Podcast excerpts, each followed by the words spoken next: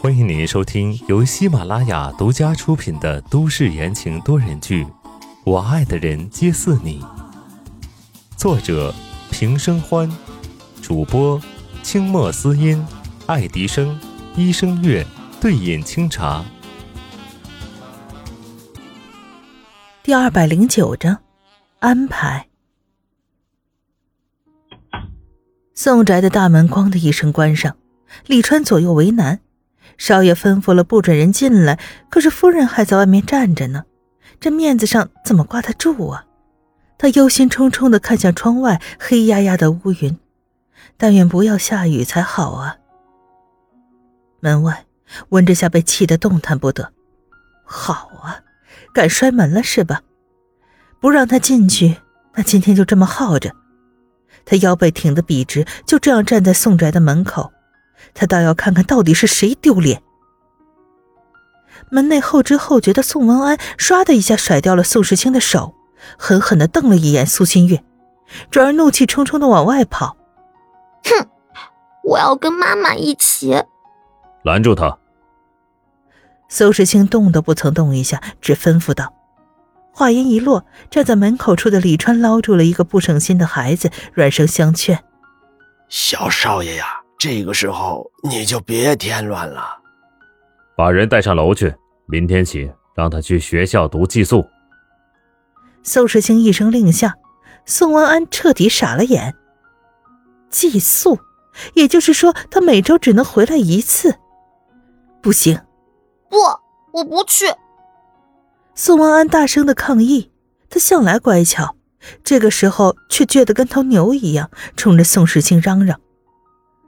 宋时清见李川快要抓不住了，迈开长腿，几步跨过去，将人像小鸡儿一样的拎到了楼上的卧室里。你说了不算。卧室门关上，里面隐隐约约传来砸门的声音，还有哭声。李川心疼的很。少爷，小少爷才八岁，您您就别吓唬他了。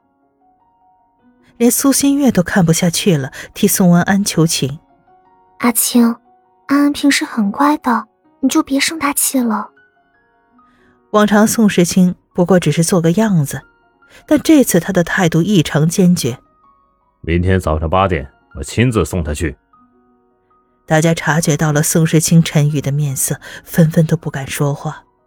行了，心月，你刚出院，现在去休息吧。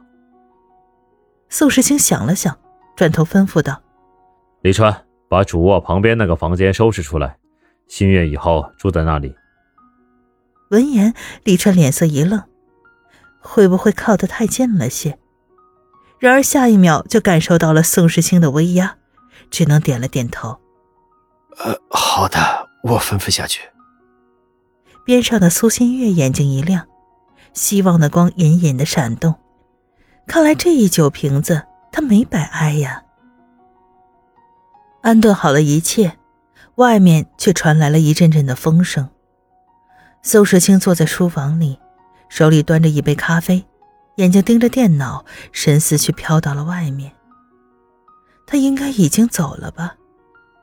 想到什么，书房门咯吱一声打开，李川恭恭敬敬地站在门口道：“少爷，夫人还在外面，我看这天气要下雨了。”不然先让他进来。